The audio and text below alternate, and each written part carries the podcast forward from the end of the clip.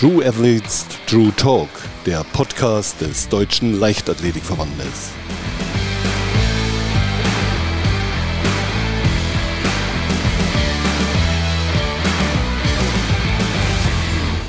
Willkommen zu einer weiteren Folge von True Athletes True Talk. Heute mit Joshua Abuaku, deutscher Meister über 400 Meter Hürden und erster deutscher WM-Finalist nach Harald Schmid.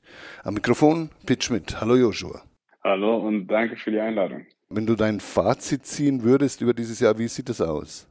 Ich glaube, ich würde sagen, wenn ich jetzt diesem Jahr oder der Saison eine Note geben würde, dann würde ich da schon auf jeden Fall die Note sehr gut geben. Also das Einzige, ich sag mal, was zum Plus, sage ich mal, noch gefehlt hat, wäre jetzt natürlich noch die Bestzeit dann unter 48 Sekunden. Ich glaube, das hätte das wirklich dann zu einer 1 Plus mit Sternchen für mich persönlich gemacht. Aber ansonsten, also ich habe für mich persönlich alles erreicht, was ich dieses Jahr eigentlich erreichen wollte. Ähm, ich wollte meinen ersten deutschen Meistertitel, ich wollte ähm, ja, bei der Weltmeisterschaft performen und da optimalerweise natürlich ins Finale kommen. Das hat geklappt und ähm, ja, ich hab, denke mal generell auf jeden Fall auch dieses Jahr nochmal einen riesen Schritt nach vorne gemacht, ähm, konnte mich international beweisen und ähm, ja auch einfach zeigen, dass äh, auch wir hier in Deutschland ähm, ja im Sprintbereich, sag ich mal, vorne mitmischen können. Und ähm, von daher bin ich auf jeden Fall ja rundum zufrieden, was das Jahr angeht, definitiv. Nun gab es ja jede Menge Rummel von den Medien, was vorher so nie äh, der Fall gewesen ist um deine Person. Wie hast du die Zeit so erlebt, verdaut und was hast du vor allem nach der WM gemacht? Erstmal vermutlich schön Urlaub, oder?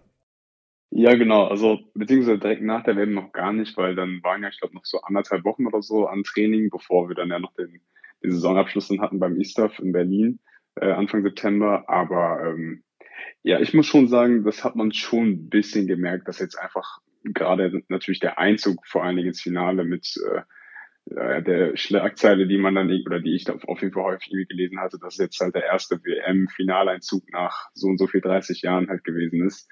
Ähm, das hat auf jeden Fall gerade im Nachgang nach dem WM-Finale schon, glaube ich, gut Rummel gemacht und äh, da habe ich auch schon gemerkt, so es ist auch nicht immer ganz easy, dem Ganzen dann sozusagen nachzukommen und die ganzen Anfragen, die dann mal halt reinkommen, weil man kann nicht immer alles dann, sage ich mal, direkt dann abfrühstücken. Das, das funktioniert nicht.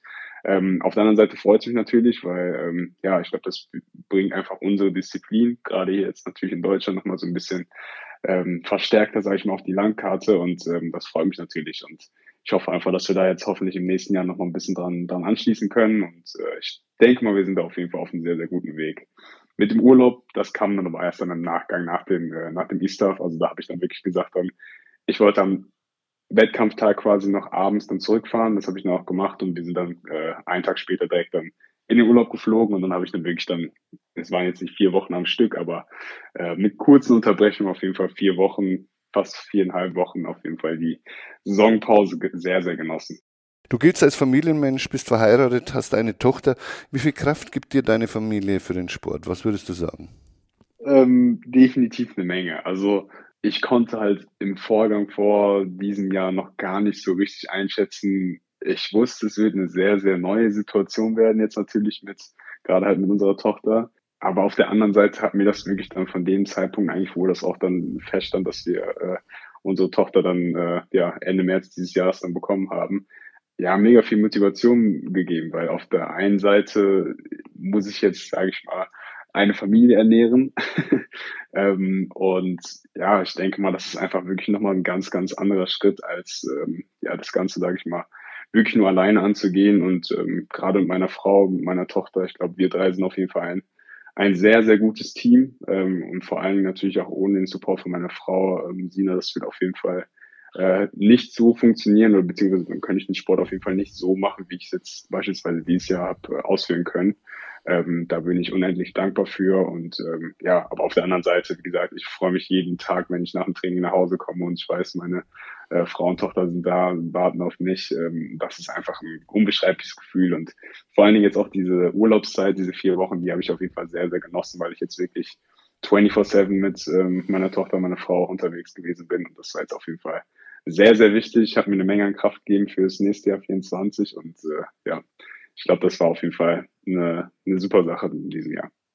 Neben Familie gibt es bei dir auch so, ja, so eine Kraft aus dem Glauben raus? Genau, ich bin katholisch, ähm, christlich-katholisch.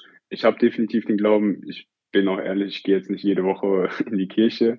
Ähm, aber äh, ja, also der Glaube ist auf jeden Fall da und äh, da schöpfe ich auf jeden Fall eine Menge Kraft raus. Ich habe da auf jeden Fall, glaube gerade mein Papa, der hat da ähm, nochmal eine etwas stärkere Verbindung, glaube ich, äh, zum Glauben. Und der hat mir das aber, glaube ich, so über die, oder ich sag mal gerade jetzt über meine Kinder und Jugendjahre so ein bisschen so mitgegeben. Und äh, auch jedes Mal, wenn ich jetzt im Vorfeld von einem Wettkampf mit meinem Papa schreibe, sagt immer, Gott ist mit dir, so, dir kann nichts passieren. Ähm, ja, und das, das sauge ich eigentlich immer sehr, sehr gut auf. Nehme mir dann auch dann vor dem Wettkampf immer so ein bisschen die Zeit und manchmal bete ich vom, vom, äh, vom Wettkampf dann auch nochmal und gehe einfach so meine Sachen, meine kleinen Routinen dann durch und äh, ja, es hilft mir auf jeden Fall schon auf der ganzen, auf der ganzen sportlichen Ebene. Ja.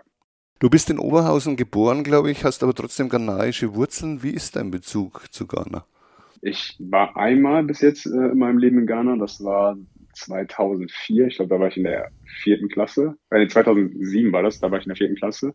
Ja, es war einfach sehr, sehr, sehr interessant für mich gewesen, einfach mal zu sehen, wo mein Papa, also mein Papa, der kommt aus Ghana, ähm, wie der groß geworden ist. Und ich habe das Dorf gesehen, äh, also wenn man das überhaupt ja, sag ich mal, Dorf nennen kann, äh, ja, gesehen, wo mein Papa groß geworden ist, wo er geboren ist äh, und wo er dann, sage ich mal, dann als ja seine ersten ersten Schritte gemacht hat. Und das ist natürlich einfach, wenn man das jetzt zu Oberhausen, der Stadt, wo ich jetzt äh, mit 1996 groß geworden bin, vergleicht, das sind einfach Weltenunterschied gewesen. Und für mich war es sehr, sehr wichtig, das auf jeden Fall mal aufzunehmen, aufzusaugen. Ähm, wir hatten jetzt auch eigentlich die letzten Jahre immer mal das so ein bisschen im Hinterkopf, dass wir auch nochmal gemeinsam als Familie das nochmal machen würden, äh, nach Ghana zu fliegen. Das haben wir bis jetzt leider noch nicht geschafft, aber ähm, ja, das steht auf jeden Fall nochmal auf, auch auf unserer Agenda und äh, nehmen uns auf jeden Fall vielleicht nochmal für die Zukunft vor. Und ähm, ja, ist einfach irgendwie, das sind meine Wurzeln, da kommen in dem Fall an mein Papa her und er hat mir, glaube ich, da auch seine kulturellen Werte, einen Teil davon auf jeden Fall auch mitgegeben. Und ähm, ja, also ich bin halb Ghana und äh, da bin ich auf jeden Fall auch sehr stolz drauf, ja.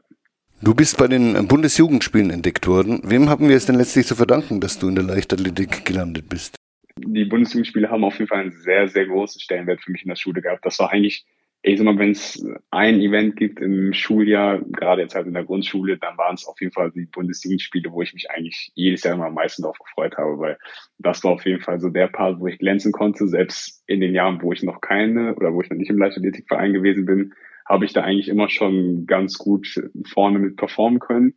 Ähm, ja, und das ist natürlich, gerade wenn man natürlich in der ersten, zweiten Klasse ist und äh, dann mit so einer Ehrenurkunde dann nach Hause geht, das, da, da war man schon gewaltig stolz drauf. Und ähm, auf der einen Seite war es der Schuh, also war es, ähm, waren es die Bundesjugendspiele und auf der anderen Seite gab es ähm, so einen sogenannten Schulwaldlauf bei uns in Oberhausen. Das war sozusagen ein, ja, muss man sich vorstellen, wie so ein Volkslauf für, für Schüler, ähm, von der ersten bis zur, ich glaube, sechsten Klasse war das ungefähr. Und da konnten dann einfach alle Schüler aus Oberhausen in ihrem Jahrgang, sage ich mal, gegeneinander einen 1,3 Kilometer Lauf, glaube ich, äh, waren es, äh, machen. Da habe ich dann irgendwie, ich glaube, in der ersten Klasse angefangen und bin mal 30. geworden. Ähm, war dann, glaube ich, mal in der zweiten Klasse irgendwie am Platz 20, obwohl ich jetzt irgendwie nie wirklich in einem Sportverein davor gewesen bin. Und in der dritten Klasse bin ich dann, glaube ich, mal Achter geworden. Daraufhin ist dann eine Trainerin damals auf mich zugekommen, ähm, weil die ersten zehn dann nochmal gesondert geehrt wurden und äh, hat mir sozusagen einen kleinen Zettel mitgegeben, auf dem man stand hier ähm, nächste Woche Montag oder wie auch immer, äh, kannst du beim OTV, beim Oberhausener Turmverein mal einsteigen, Probetraining mitmachen.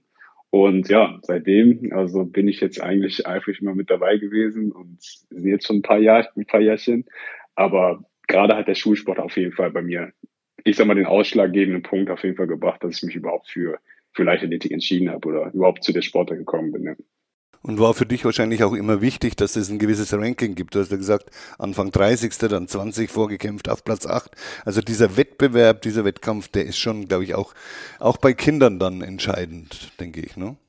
Definitiv, definitiv. Also ich meine, ähm, ich kann mich jetzt, sage ich mal, nur meine persönliche ähm, Rolle nochmal so hineinversetzen. Und ich meine, das hat Spaß gemacht. So natürlich jeder wollte damals gewinnen, äh, gerade natürlich in der ersten zweiten Klasse und dann klar bei den bei den anderen Jungs in seiner Klasse so ein bisschen anzugeben, okay, hier ich war schneller als du. Das war hat einfach Spaß gemacht damals und ja, ich glaube, ich habe da auch damals schon eine Menge mitgenommen und ich glaube, ich hatte dann schon oder habe relativ früh dann sage ich mal so diesen Willen entwickelt, äh, da auch hoffentlich dann relativ weit vorne mit abzuschneiden.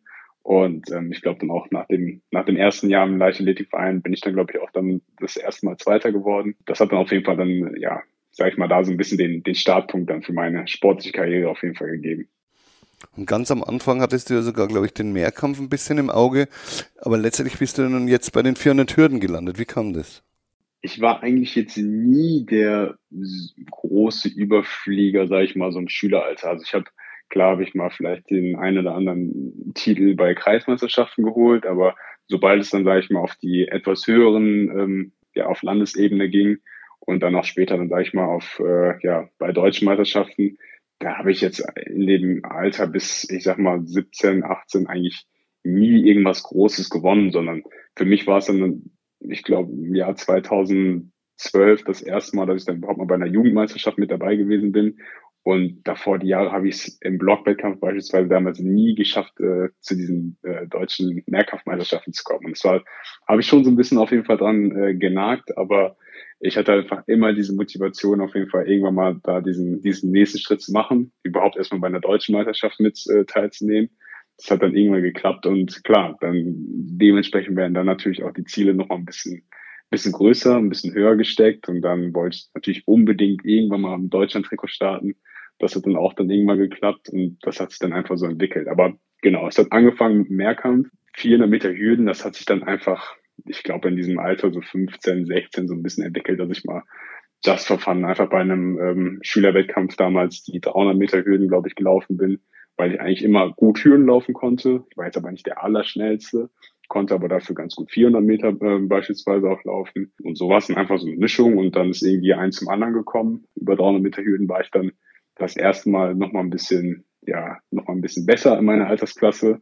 Und das hat mir dann natürlich dann so ein bisschen die Motivation gegeben. Und äh, da habe ich mir gesagt, oder beziehungsweise oftmals macht ja auch die Disziplin dann am meisten Spaß, wo man dann auch am besten drin ist. Und ja, im Endeffekt bin ich dann bei den 400 Meter geblieben.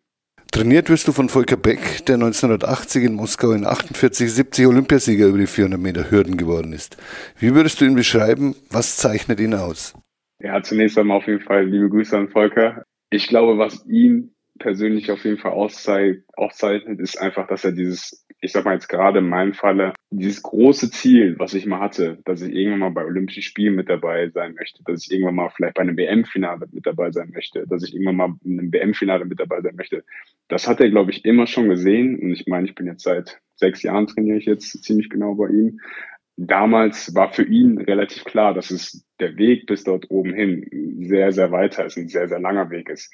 Und für mich war eigentlich klar mit dem Wechsel hier nach, nach Frankfurt zu ihm in die Trainingsgruppe, am liebsten wäre ich im ersten Jahr nach meinem Wechsel natürlich schon direkt in ein WM-Finale gelaufen, aber da war ich einfach noch sehr, sehr, sehr, sehr weit von, äh, von entfernt. Und ich glaube, er hatte da einfach, er hat das gewisse Potenzial, sage ich mal, in mir gesehen, mich auf diesem Weg begleitet, mir aber auf jeden Fall auch immer hier und da, sage ich mal, die, die Hinweise gegeben, Josh, wenn du dort oben hinkommen willst, ist es ein langer Weg. Du, also man braucht einfach eine gewisse Geduld. Und ich glaube, das hat er in seiner Planung, gerade jetzt in Bezug auf mich, einfach sehr, sehr gut hinbekommen, dass wir einfach gerade in den ersten ein, zwei, drei Jahren lief es vielleicht noch ein klein wenig schleppend. Aber ich sag mal, die Jahre haben auf jeden Fall für mich persönlich die, die Grundlage äh, ja, geschaffen, um überhaupt jetzt auf diesem Level zu sein, wo ich jetzt gerade bin. Und äh, da bin ich ihm auf jeden Fall unendlich dankbar für. Und ähm, ja, ich glaube generell, wir sind hier in Frankfurt ein, ein tolles Team. Das funktioniert sehr gut und ähm, ja, ich bin mir auch sicher, dass das auf jeden Fall noch nicht das, das Ende der Fahnenstange ist. Also wir werden da auf jeden Fall weitermachen. Ja. Geduld ist sicherlich etwas, was äh, man im Hochleistungssport mitbringen muss, um letztlich Erfolg zu haben, denke ich. Ne? Also das ist auf jeden Fall auch eine der Punkte, die ich in meiner Karriere oder meiner sportlichen Karriere auch lernen musste, nur wenn man jetzt den Trainerwechsel macht, heißt es nicht, dass man direkt im nächsten Jahr äh, ja, Weltspitze ist. Also da gehört einfach viel mehr mit dazu. Und äh, oftmals gibt es dann auch vielleicht mal Jahre, wo es dann eben halt nicht so super läuft. Dann gibt's in meinem Falle jetzt zum Beispiel das Jahr 2020 mit Corona und eigentlich war man irgendwie in einem sehr, sehr guten, auf einem sehr, sehr guten Weg und dann werden dann auf einmal alle Wettkämpfe irgendwie weggenommen und ähm, ja, es war einfach ein, ein Jahr, was sehr anders gewesen ist. Aber auch da hat man wieder die Geduld gebraucht oder ich auf jeden Fall meine die Geduld gebraucht. Und ja, ich glaube dann eigentlich wirklich so ab 2021 hat sich das dann wirklich ausgezahlt und ähm, ja, seitdem ist es jetzt eigentlich so ein konstanter Prozess und bei manchen Leuten oder bei manchen Athleten, Athletinnen, da geht es vielleicht ein bisschen schneller. In meinem Falle hat es jetzt eben halt sehr lang gedauert, bis ich überhaupt erstmal dort oben hinkomme. Aber ja, das hat ähm, meinen Weg auf jeden Fall, glaube ich, ausgezeichnet, dass man da auf jeden Fall an der einen oder anderen Stelle, auch wenn es schwer ist für einen persönlich, das kleine Quäntchen an Geduld definitiv braucht. Ja. Kommen wir mal direkt auf den Sport 400 Meter Hürden. Versteht ja ein Außenstehender nicht unbedingt. Äh, wie funktioniert das überhaupt? Wie geht das? Äh, dein Rennmodell liegt so bei 16 Schritten. Vielleicht kannst du mal ein bisschen für einen Laien erklären, was das eigentlich bedeutet. Genau, also ich sag mal, mein Rennmodell läuft eigentlich in der Regel immer so. Ich sag mal, so bin ich jetzt die letzten drei, vier Rennen immer gerannt. Ich bin 20 Schritte zur ersten Hürde gelaufen, danach bis zur sechsten Hürde dann immer 13 Schritte dazwischen gelaufen und dann bis ins Ziel eigentlich immer 14 Schritte durch. Und das Coole jetzt in meinem Fall ist, ich mache die Disziplin jetzt einfach seit vielen Jahren und ich sag mal, dieser Rhythmus, den man sich im, in der Vorbereitung und dann so Richtung, Richtung Sommer hin erarbeitet, das ist einfach, ja, ist gewissermaßen wie Fahrradfahren. Also es fühlt sich nicht immer gleich an, aber ich weiß an sich, was ich machen muss. Ich weiß meine Schrittabfolge. Und es kann auch sein, dass ich in den ersten ähm, Wettkämpfen, sage ich mal, auch noch ab und zu vielleicht mal ein bisschen die Schritte mitzähle. Aber was ich wirklich jedes Jahr irgendwie immer wieder mit äh, beobachte, ist dann, sage ich mal, dass man dann ab Mai, Juni dann wirklich in dieser ja, körperlichen Verfassung ist, dass da der Kopf, Kopf eigentlich komplett ausmacht und dieser Schrittrhythmus, den wir uns, sage ich mal, im Training vorher arbeiten, dass das dann auch eigentlich in der Regel im Wettkampf immer sehr, sehr gut passt. Und äh, es gibt mir auf jeden Fall auch die Sicherheit, weil in diesem Schrittrhythmus kann man sicherlich auch mal vorne ein bisschen schneller angehen, ein bisschen langsamer angehen. Aber durch diesen Schrittrhythmus, anders jetzt wie natürlich bei 400 Meter flach, wo man jetzt eben keine Hürden äh, dazwischen hat, ja, da weiß man einfach, wie sich dieses Rennen so ein bisschen anfühlt. Und im Laufe der Saison wird es dann hoffentlich immer, immer besser, immer einfacher. Das entwickelt sich dann einfach über, über die Jahre hin. Und irgendwann gehen ja die, dieser Rhythmus geht ja, du hast ja gerade beschrieben, dann in Fleisch und Blut über. Also da zählt man nicht mit, nicht mehr mit, sondern ja, das, das läuft man dann so einfach, ne? weil es einem, in, in einem drin ist. Genau, genau. Also ich sag mal jetzt wirklich, also die Rennen ab den deutschen Meisterschaften, da, da zähle ich jetzt wirklich nicht mehr, sondern ich weiß, was ich machen muss. Ich weiß, wie es sich anfühlt, dann bis zur sechsten Höhle so und so zu laufen. Ja, man hat da einfach, man entwickelt dann so ein gewisses Gefühl äh, dafür und man merkt dann auch oftmals dann, ich sag mal, schon zehn Meter vor der Hürde, okay, passt das jetzt? Komme ich genau in dem, mit der, äh, mit dem Bein zu der nächsten Hürde, wie es mir im Vorfeld gewünscht hatte oder mir im Vorfeld ähm, äh, aufgemalt hatte oder halt nicht. Also das merkt man dann äh, ja über die Jahre auf jeden Fall, ja. Der deutsche Rekord, der liegt ja nach wie vor bei 47,48, den hält Harald Schmidt immer noch.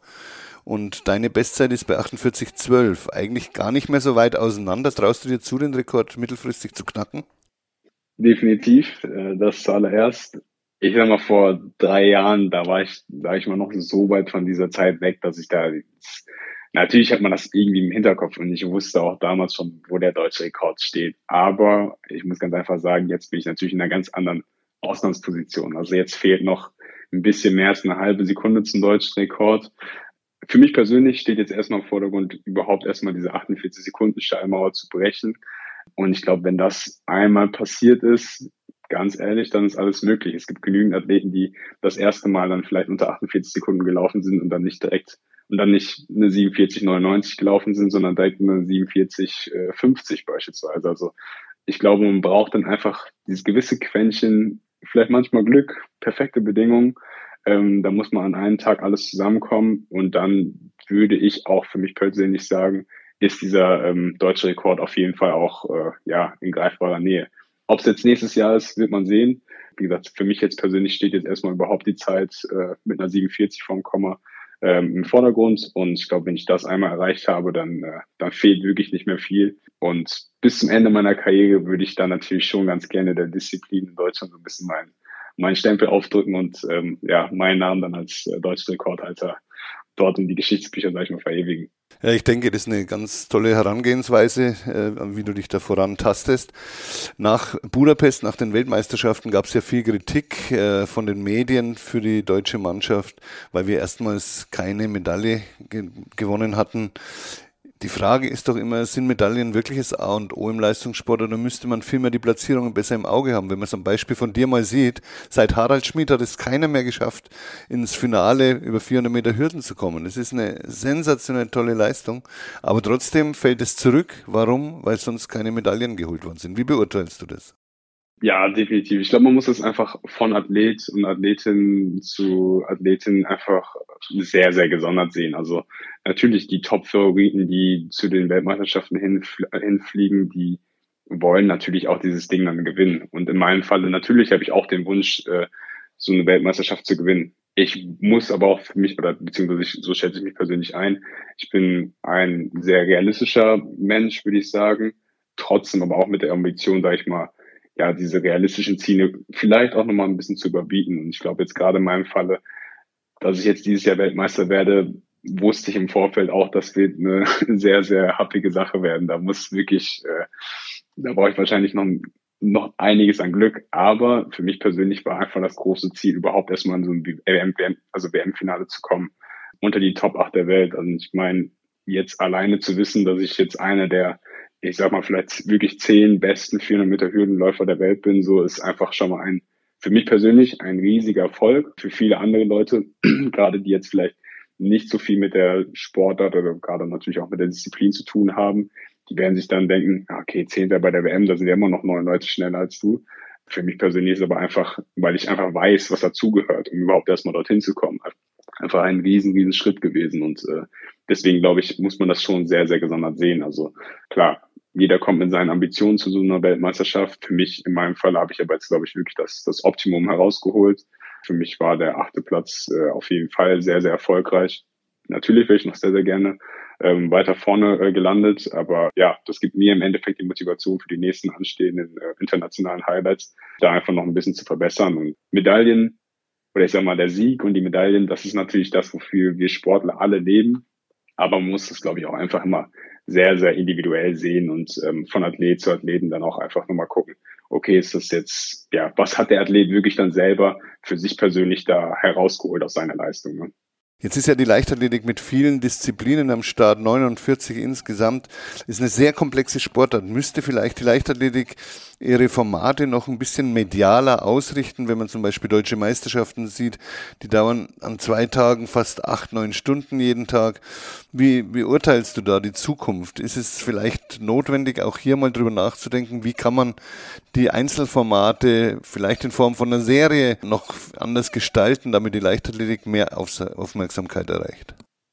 Ja, definitiv. Also alleine für mich persönlich jetzt, wenn ich das vergleiche mit als ich mit irgendwie vier, fünf Jahren im Fernsehen mal, sag ich mal, Leichtathletik geschaut habe, da, da sind normale Meetings einfach regelmäßig, liefen die im Fernsehen. Und für mich persönlich heutzutage ist dann oftmals einfach unverständlich. Da sind die Athleten und die Athletinnen, die aktuell an den Start gehen, die sind in vielen Disziplinen nochmal um, ja, um einiges besser oder um einiges stärker als jetzt vielleicht die Athleten und Athletinnen vor 20 Jahren. Und ich glaube, dass uns einfach, glaube ich, gerade in den letzten ein, zwei Jahrzehnten eine Menge an Möglichkeiten und Potenzial irgendwie so ein bisschen, ja, ich sag mal, verloren gegangen. Und ich glaube, die Leichtathletik ist einfach so attraktiv. Also wie cool ist das bitte, in ein Stadion zu gehen und zu sehen, okay, da ist jetzt wirklich der schnellste Mann der Welt. Also ich glaube, die Leichtathletik hat ein Riesenpotenzial und so wie du es auch gerade erwähnt hast, also man kann sicherlich mit vielen Formaten oder ich sag mal mit mit der Aufmachung, wie man jetzt, wie du auch gerade erwähnt hast, jetzt sage ich mal eine deutsche Meisterschaft ähm, irgendwie äh, ja vermarktet.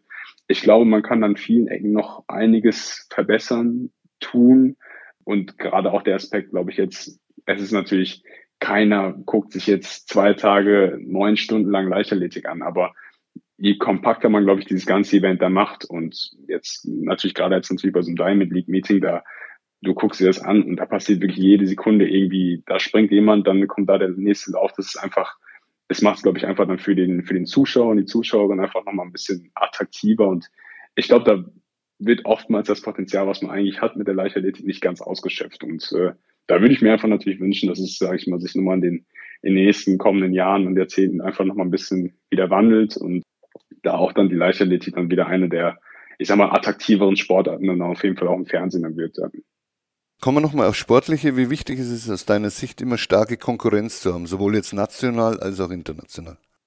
Sehr, sehr wichtig. Also wenn ich jetzt alleine an mich persönlich denke, ich bin damals 2017, 18 dann hier nach Frankfurt gekommen und hatte damals mit Georg Fleischer und Luke Campbell, sage ich mal, die, ja, ich sag mal, meine mit größten Konkurrenten in Deutschland äh, mit in meiner Trainingsgruppe und alleine einfach mit denen jeden Tag äh, sich im Training zu betteln, das, das macht schon einfach was mit einem selbst. Einfach natürlich einerseits körperlich, aber auch mental, einfach zu wissen, okay, ja, vielleicht kann ich sogar mal in einer Trainingseinheit noch mal ein bisschen besser performen als äh, als meine, im Endeffekt sind es meine Freunde, aber natürlich auch meine Konkurrenten. Ne?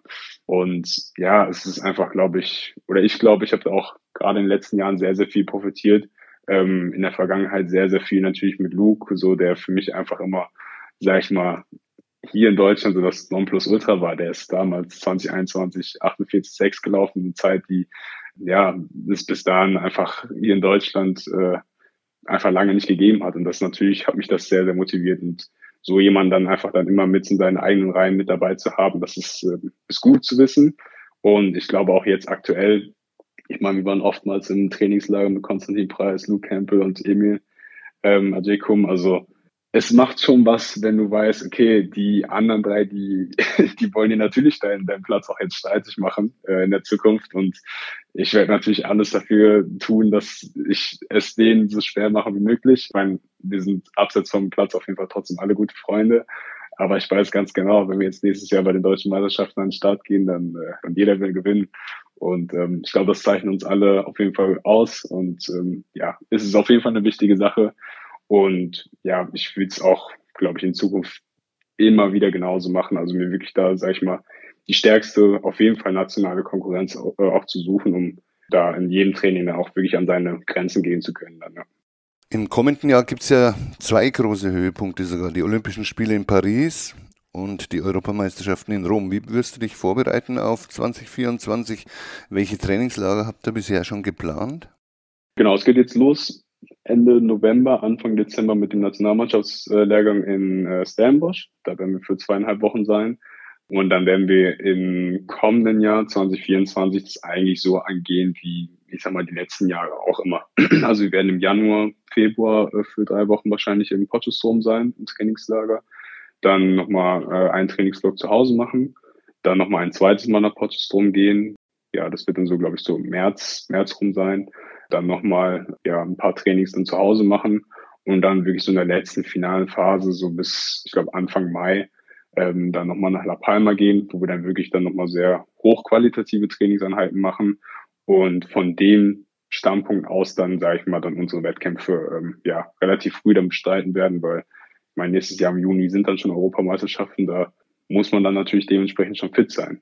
Vielleicht jetzt noch nicht so fit dann wie bei den Olympischen Spielen, aber ähm, das ist auf jeden Fall für mich persönlich ein sehr, sehr wichtiger Zwischenmeilenstein auf dem Weg nach Paris auch nächstes Jahr. Und ähm, ja, wir werden nächst, also wir werden jetzt in der kommenden Vorbereitung auf jeden Fall alles dafür geben, äh, möglichst verletzungsfrei und ja, einfach topfit wirklich durchzukommen, weil ja, ich glaube, die Grundlage, die wird halt ganz einfach im Winter und in der Frühjahr, äh, im Frühjahr dann halt geschaffen für, für den Sommer. Ne?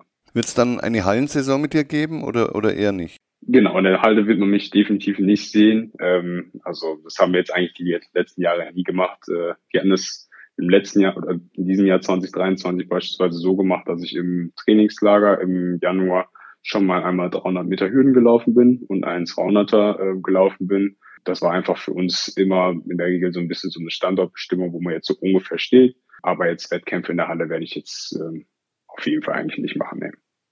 Kommen wir mal auf dich als Mensch ein bisschen äh, zu sprechen. Wenn du dich selber so ein bisschen einschätzen, charakterisieren müsstest, wo würdest du sagen, liegen deine Stärken, wo deine Schwächen? Ja, ich fange mit den Schwächen an. Ich glaube, ich bin jemand, der, ähm, ich sag mal, oftmals schwer Nein sagen kann. Ich versuche natürlich immer irgendwie alles zu machen, irgendwie was geht. Und oftmals sind da beispielsweise auch Terminanfragen und äh, keine Ahnung, all das, was halt eben mit dazu kommt, wo ich dann oftmals Nachhinein merke, okay, vielleicht ist an der einen oder anderen Stelle doch vielleicht ein kleines bisschen zu viel gewesen. Ähm, das würde ich auf jeden Fall, glaube ich, so sagen. So, das ist äh, so eine meiner Schwächen. Und ja, Stärken auf der anderen Seite sind auf jeden Fall, glaube ich, ja, meine Zielstrebigkeit. Also ich weiß, was ich, was ich will. Ähm, ich weiß, was ich mir so für mein Leben vorgenommen habe. Und ja, ich glaube jetzt auch gerade einfach äh, im, im Sinne jetzt auch meiner Familie so. Ich glaube, wir, wir versuchen da echt alles rauszuholen, eben was immer geht. Und ähm, ja, ich glaube, das machen wir bis jetzt echt ganz gut. Und ich bin einfach, ja, generell einfach happy drum, wie es, einfach aktuell läuft. Ja. Wenn du mal so ein Ziel für nächstes Jahr, wo du sagen würdest, das wäre so mein sportlicher Traum, den würde ich mir gerne erfüllen. Was, was könnte das sein oder was ist es? Ja, es ist, dadurch, dass wir jetzt natürlich nächstes Jahr zwei internationale Höhepunkte haben, habe ich mir für mich persönlich, ich sage mal, meine, meine Wunschvorstellung fürs nächste Jahr wäre natürlich eine Europameisterschaftsmedaille und dann im besten Fall ähm, ja dann auch ins Olympiafinale zu kommen. Ähm, wenn das klappen würde, dann hätte ich, glaube ich, für mich persönlich da wirklich das Nonplusultra fürs nächste Jahr ähm, herausgeholt. Dann wird man sehen, wo ich dann stehe. Ähm, und ja, ich glaube, meine sportliche Karriere ist danach auf jeden Fall auch noch nicht vorbei. Aber das nächste Jahr wird, ja, ich glaube, das bis jetzt erstmal, sag ich mal, sportlich gesehen wichtigste auf jeden Fall in meinem Leben. Und wir haben jetzt, glaube ich, in diesem Jahr erstmal sehr, sehr gute Grundlagen äh, geschaffen für die Zukunft. Ich glaube, wir sind auf einem guten Weg und ähm, ja, das sind auf jeden Fall, glaube ich, auch Ziele, die nicht unmöglich sind fürs, fürs kommende Jahr. Ich drücke da auf jeden Fall mal fest die Daumen, dass das auch alles so klappt, wie du es dir vorstellst. Danke, danke. Wir machen bei uns immer so, so ein kleines Assoziationsspiel. Ich gebe vier Begriffe vor und du sagst einfach ganz spontan, was dir dazu einfällt. Ziele? Olympia 24 Finale. Training? Anstrengend. Oftmals sehr anstrengend, aber ich lieb's. Bodenständigkeit? Verbinde ich mit Familie. Glück? Ebenfalls mit Familie, ja. Jetzt heißt es erstmal wieder dann trainieren, dann kommt Südafrika, aber irgendwann äh, ist das Jahr ja beendet. Wo wirst du Silvester feiern? Dieses Jahr wird wahrscheinlich zu Hause sein. Ähm, ich glaube, mit kleiner Tochter ist es dann natürlich noch ein bisschen, bisschen anders alles. Ähm, ich werde auf jeden Fall dieses Jahr nirgendwo in einem Club sein oder äh, sonst jetzt irgendwas Spektakuläres unternehmen, sondern ja, ich glaube, dieses Jahr wird einfach ein relativ ruhiges äh, Silvester und äh, wer weiß, vielleicht liegen wir auch eigentlich schon im Bett, stellen uns, also meine Frau und ich, dann einmal kurz den Wecker für 23.55 Uhr, äh, stoßen einmal an und legen es dann wieder hin. Das äh, werden wir dann mal sehen. In der Ruhe liegt ja oft auch die Kraft. Ich danke dir für das tolle Gespräch und wünsche dir vor allem für das nächste Jahr, für Olympia und die Europameisterschaften viel Erfolg. Danke, danke dir.